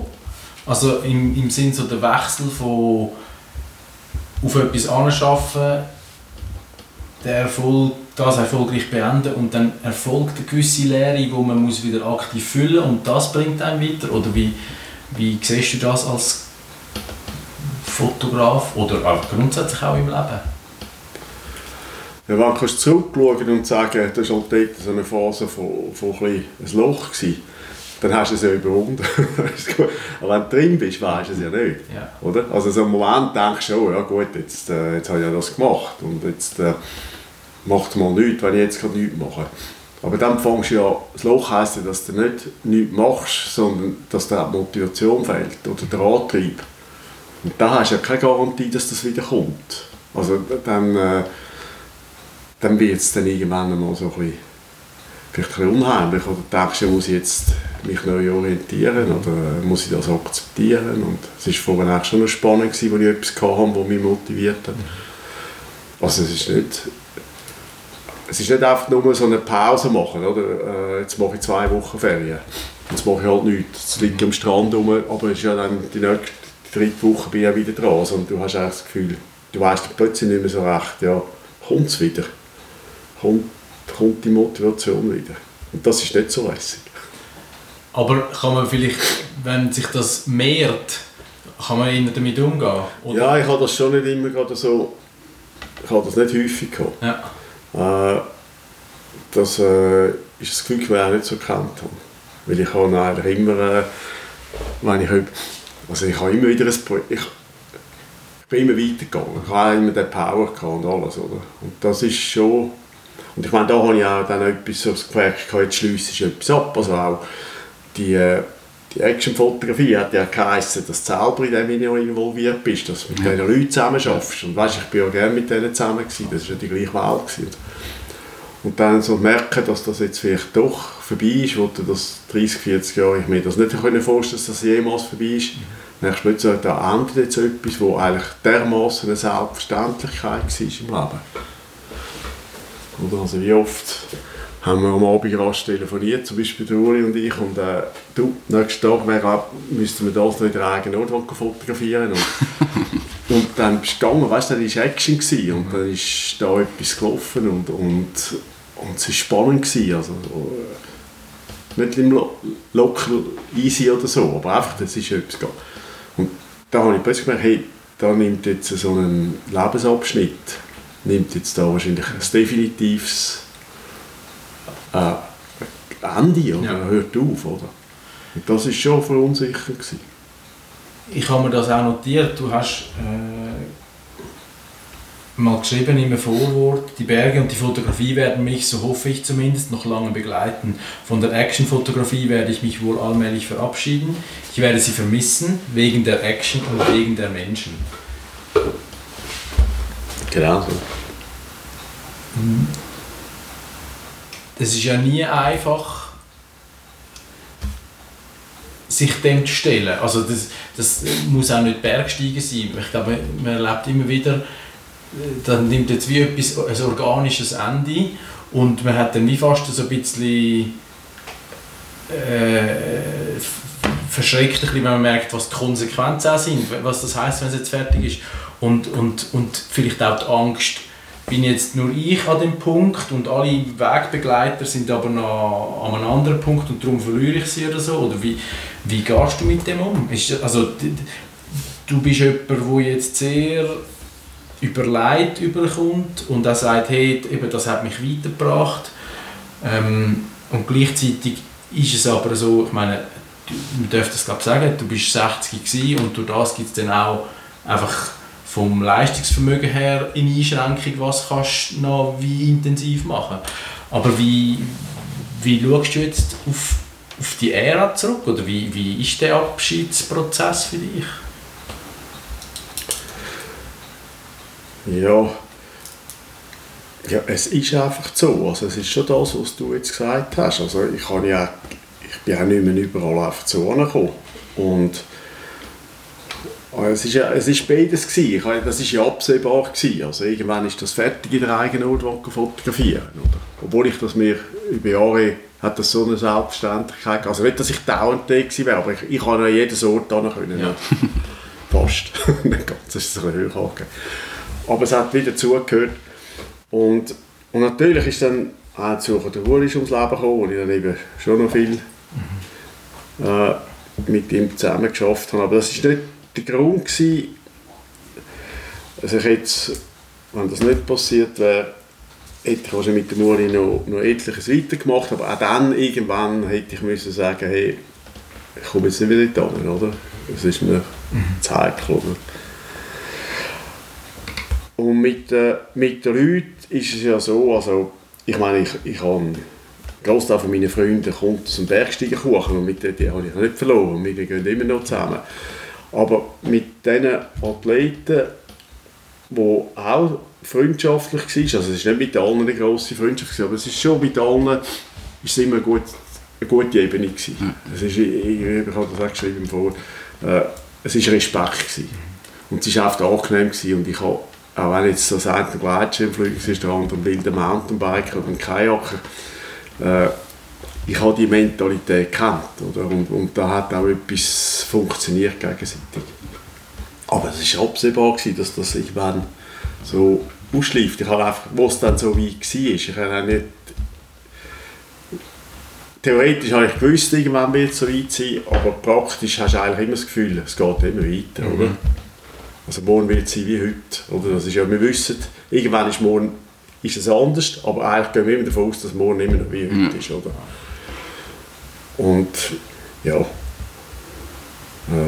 jetzt weiß ich gar nicht mehr genau, was deine Frage war. es hat sich einfach dann so ergeben und, und aber es ist es ist, auch vom, es ist vor allem auch vom fotografischen Aspekt hergekommen. Also einfach das Gefühl, das ist jetzt gut so. Aber das ist ja eigentlich ein, eine schöne Wendung, oder? Es kommt, ja, ja. Es, es ist natürlich auch zugekommen, dass ich ja zunehmend mehr im Kunstbereich arbeite, fotografisch. Und eigentlich die Werbeaufträge und die, äh, die äh, Reportagegeschichten, die ich wo einen Großteil von meinem Leben ausgemacht habe, für die Magazine, Zeitschriften, Reportages machen, eben auch Werbungssachen, das habe ich auch ausschleifen lassen in der letzten Zeit oder in den letzten Jahren. Und von dem her äh, ja, ist das einfach eine logische Konsequenz gewesen. Ich mache jetzt gleich ein bisschen aus meiner Sicht ein Statement, wo, wo du vielleicht nicht so wertend äh, machen würdest aktiv, aber man kann glaube schon sagen, dass durch die mediale Entwicklung und auch die technologischen Möglichkeiten mit Action-Cameras, wo jeder sich kann erlauben und überall mitnehmen, gibt es einfach eine gewisse Abstumpfung vom Auge, vom Betrachter. Ähm, und du hast auch mal gesagt, es braucht Leitplanken für Bilder, ähm, dass wir wieder irgendwie einen, einen vernünftigen Konsum oder eine vernünftige Wahrnehmung haben. Wie würdest du die Leitplanken definieren? Jetzt ganz nicht quasi aus deiner Sicht, das muss ja nicht einen absolutistischen Anspruch haben, aber was fändest du gesund? Ja, gesund ist in dem Zusammenhang ein heikles Wort. Ich habe für mich eine Leitplanke gehabt, gewissermaßen. Ich habe eigentlich versucht, Bilder für mich haben eigentlich Bilder müssen im, Moment entstehen, wo ich es fotografiert habe. Und dazu gehört der Ausschnitt, das ist der, den ich gemacht habe. Ich habe früher Dias fotografiert. Das Dia war eigentlich genau das. Gewesen. Es müssen richtig belichtet sein und es hat müssen richtig, Ausschnitt, dann hast du es gehabt. Und das ist für mich so ein bisschen die Grundlage gewesen. Ich finde, man kann Bilder, ich, ich will, heute gehört Bildbearbeitung dazu und das ist auch, äh, das macht es ja auch so viel einfacher und, aber es ist nicht mein Stil gewesen. und dadurch ist es für mich spannend geblieben. Ich kann mir aber vorstellen, dass äh, ich vielleicht auch mal etwas ganz anderes mache, aber dann ist es offensichtlich. Ich glaube, wenn Bilder davon leben, dass sie außergewöhnlich sind, aber eigentlich der Kern von dieser Außergewöhnlichkeit ist eigentlich die Nachbearbeitung vom Bild. Dann finde ich, wird es problematisch im Sinn von, äh, die Fotografie verliert oft einen gewissen Wert. Aber es ist vielleicht einfach so und ist eh gar nicht mehr aufzuhalten. Es ist heute so, dass es viel einfacher ist, ein gutes Bild zu machen. Und somit äh, sei es jetzt, weil die Kamera einfacher sind zu bedienen, sei das, weil das Bild gerade anschauen kann und sei das, weil man in der Bildbearbeitung noch etwas retten kann. Äh, egal, es ist heute einfach so. Aber die Fotografie wird auch verliert den Nimbus, den sie früher hatte. Oder? Wo die einzelnen paar wenige Fotografen auf der Welt herumgereist sind, starre waren. Oder? Ich glaube, die ganze Fotografie ist so seit ein paar Jahren so an einem Wendepunkt, wo irgendwo stattfindet. Also ich glaube, durch die ganzen sozialen Medien, Instagram, gibt es schöne Bilder und man schaut das an und man scrollt durch und gibt vielleicht mal noch ein Like und, und das geht einfach auf die breite Masse der Leute. Einfach sagen, ah schön, ja, fertig. Und die Bereitschaft, das Bild anzuschauen, sich Zeit nehmen für das Bild und das Bild zu verstehen, das ist viel weniger da und ich glaube, so diesen Anspruch finde ich halt spannend, dass man jetzt, oder vielleicht auch gerade mit dem neuen Buch, sagst, dort geht es darum, dass man halt nicht durchscrollt und schnell liked, sondern es geht darum, ein Bild anzuschauen und ein Bild zu erkennen. Ja, ich glaube, das ist schon richtig gesagt. Ja. Aber ich bin ja nicht der Einzige. Also, Nein, absolut. Ist, es, ist, es ist eine Bewegung, die stattfindet. Ja, oder, ja, es ist halt, äh, also das Einzige ist das schnell konsumierte, ja. oder? Genau. Den YouTube-Film schaust oder einen Kinofilm gehst schauen. Ja. Das sind einfach zwei Sachen. Mhm. Beim einen lässt du dich darauf ein als, als, als Betrachter, als Zuschauer. Und das andere lässt du durchwischen. Mhm. Hat auch seinen Reiz. Absolut. Es ist wie so Aber, ein unterschiedlicher äh, Ansatz. Ja möchtest du dann im Betrachter etwas auslösen? Du hast mal gesagt, das Bild, also deine Bilder müssen keine Botschaft haben, wie beispielsweise von einem Journalist oder auch keine Moral. Aber was, was wenn, wenn ich jetzt dein Buch anschaue, möchtest du in mir etwas bewegen? Oder wie, wie, wie ist so die Kommunikation von dir hinter der Linse zu mir als Betrachter nachher vom Bild? Was ist das für eine Message oder für eine, für eine Dynamik? Ja, keine Message. Mhm. Ich versuche einfach ja, ein Bild zu machen, das etwas hat, das eine Kraft hat, äh, wo, wo eine Wirkung hat. Und wenn es das hat, dann ist es eigentlich dann freut es mich. Oder dann, ja, dann ist es. Und, äh, ich will äh, wenn ich eine Reportage fotografiere, dann ist es etwas anderes. Oder? Dann musst du eigentlich mit diesen Bildern musst du das zeigen, wo du, die Story zeigen. Ja. Oder? Also du musst auch verschiedene Aspekte haben. Du musst, du kannst natürlich dort ja schon immer daran geschafft. Also ich, du gehst näher an, du zeigst den Überblick, du zeigst etwas Überraschendes, du zeigst einen speziellen Moment. Auch dort in den besten Moment, das beste Bild zu finden, aber als Gesamt zeigst du wie eine Geschichte. Mhm. Und das ist da etwas anderes, da steht das Einzelbild. Für einen Maler, wo der Maler äh, er hat keine Message. Er hat das Kornfeld gemalt. Er hat äh, einen Mensch gemalt, er hat irgend so etwas gemalt. Also, ich glaube, es ist mehr in dieser Richtung. Oder, oder nein, es ist in dieser Richtung. Es ist nicht, äh, es ist nicht eine Message. Ich zeige auch nicht, äh, es hat da innen auch einen Gletscher, einen, den man mit dir hat. Ich wollte mit dem Bild nicht zeigen, schau, hey, Klimaerwärmung, wie schlimm. Ja. Äh, es ist mir auch simpel. Ja. Also heute äh, Gletscher fotografieren und dann sagen, schau mal, wie schlimm es ist. Äh, wir wissen es, aber auf einem Bild sieht man Klimaerwärmung.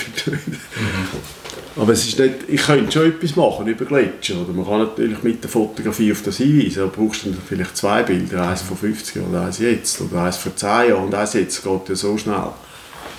Aber es ist nicht die Message dahinter. Du hast gerade eben so Themen wie Klimaerwärmung und so angesprochen. Durch das, dass du dich draußen bewegst, hast du dich engagiert für äh, Nachhaltigkeitsthemen, für Umweltschutz und so? Oder wie, sagst du, ich bin Fotograf und ich mache keine Politik? Oder wie handhabst du das persönlich?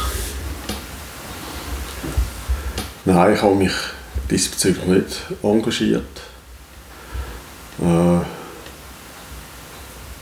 ich war ganz früher mal politisch aktiv, aber jetzt nicht. Und ich habe mich auch ich habe einen Bogen darum gemacht äh, mit meiner Fotografie und das wäre natürlich wahnsinnig naheliegend zu zeigen, äh, wie Gletscher aussehen in den Alpen.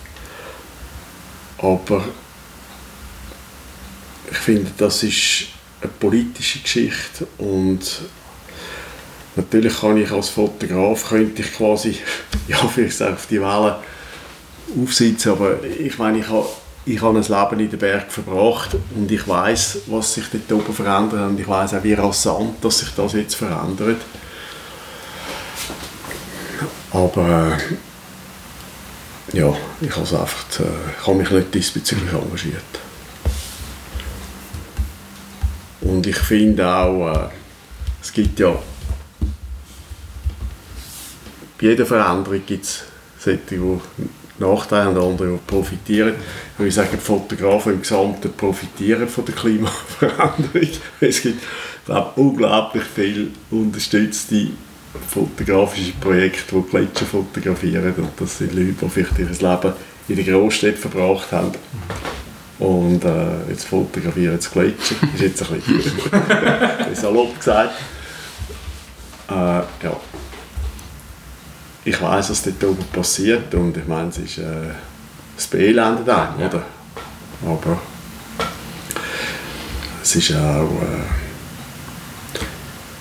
schwierig, dass es gibt keine schnelle Lösung und wann muss es politisch passieren. Mhm. Es, muss, äh, es muss weltweit passieren und da muss der Druck aufgebaut werden, dass dass man da vielleicht noch Gegensteuer geben kann. Du sagst, deine Bilder müssen nicht unbedingt eine Botschaft haben oder eine Geschichte erzählen, aber ich würde mich jetzt trotzdem interessieren, ähm, vielleicht auch aus einem neuen Buch oder grundsätzlich, ähm, ein Moment, wo du in einem Bild hast können festhalten wo eine, wo eine Geschichte hinten dran hat, die dir wichtig ist, wo du vielleicht auch noch nicht hast können erzählen ähm, wenn, wenn du so etwas kannst zum Besten geben. ich finde es immer noch schön, wenn man also eine prägende Erinnerung erfährt von jemandem und wie es dazu ja, ist. Ich sage eigentlich, äh, ich bin ein Anhänger von der Theorie, jedes Bild muss eine Geschichte erzählen. Ich bin der Meinung, Bilder lügen vor allem oder tendieren zum Lügen. Also man kann eigentlich unter ein Bild, ein Bild kommt eigentlich erst eine Aussage über mit der Bildlegende zusammen. Und die Bildlegende muss eigentlich ehrlich sein. Und du kannst unter das gleiche Bild zwei komplett verschiedene Bildlegenden schreiben und das Bild hat eine komplett andere Aussage. Und ich bin eigentlich mehr der Meinung, ein Bild muss eine Wirkung haben. Und ich fotografiere eigentlich so. Und jetzt nehme ich natürlich das aus, wenn ich äh, Reportage fotografiert habe, dann wollte ich auch schon zeigen, was dort ist, oder? Aber ich glaube, das Wort ist das differenziertere Mittel, um eine Situation zu beschreiben, äh, als das Bild, das uns immer etwas suggeriert, nämlich, dass wir es mit eigenen Augen gesehen und das ist ja der stärkste Sinneseindruck, den du hast. Und darum ist das Bild auch so manipulativ. Weil das Bild ist immer ein Ausschnitt. Und ich kann, äh, ich könnte den Auftrag vom Stern haben, die Alpen zu zeigen, äh, wo komplett vermüllt sind, überbaut sind, verschandelt sind, mit Lift und Hotelkomplex vollgebaut sind. Und ich würde eine super Reportage bringen, die genau das zeigt. Ja. Und ich könnte von Schweiz Tourismus den Auftrag bekommen, in den gleichen Alpen zeigen, wie natürlich alles noch ist, wie, wie die Natur überall dominiert, wie, wie viele unberührte, schöne Landschaften wir haben. Und ich würde im gleichen Alpenbogen das zeigen. Und darum sage ich immer, Vorsicht mit Bildern. Ein Bild sagt mehr als tausend Worte, das stimmt. Aber es sind nicht alle tausend Worte richtig. Ja. Aber hat natürlich jedes Bild, das ich mache, hat eine Geschichte dahinter aber das ist wie etwas, das ist wie etwas anderes. Mhm. Und ich bin, nicht, ich bin ja jetzt nicht Reporter vor Ort von einem politischen Ereignis, von der gesellschaftlichen Umwelt. Das ist eine andere Geschichte. Oder? Aber auch dort, umso mehr dort, zum Bild muss die richtige Bildlegende stehen. Ja. Und das zusammen gibt eine Einheit, die einigermaßen Wort wiedergibt oder eben nicht. Wie äh, geht es weiter für dich? Du hast schon angesprochen, du bist eigentlich schon am nächsten Buch. Ähm, mich würde es jetzt persönlich interessieren, weil du sehr ein, ein wachstumstriebener Schaffer bist. Ähm, vielleicht kannst du schon ein bisschen sagen, in welche Richtung geht es oder, oder was sind auch Pläne und, und Projekte, die dich faszinieren persönlich? Ja, ich, eben mein, mein Berufsalltag sieht sehr anders aus als vor zehn Jahren. Oder? oder die Jahre zurück, da bin ich einfach, da habe ich sehr viel, also eben die Werbeaufträge gehabt, ich bin für, für verschiedenste Magazine unterwegs gewesen. Und, und jetzt, wo ich das eigentlich nicht mehr mache, arbeite ich eigentlich nur noch, also, wenn wir dann für eigene Projekte, also ich habe die anderen auch nicht, ich habe die auch gerne gemacht, also, äh, und jetzt sind ich bin eigentlich einfach dankbar, dass mich Fotografie nach wie vor äh, viel bedeutet. Ich kann mir es eigentlich auch nicht vorstellen ohne. Oder? Und ich habe, wo auch immer ich hingehe oder bin, ist äh, das Schauen nach Bildern ist immer da. Oder? ist nicht zwanghaft, aber äh, es gibt mir wie eine Struktur. Mhm.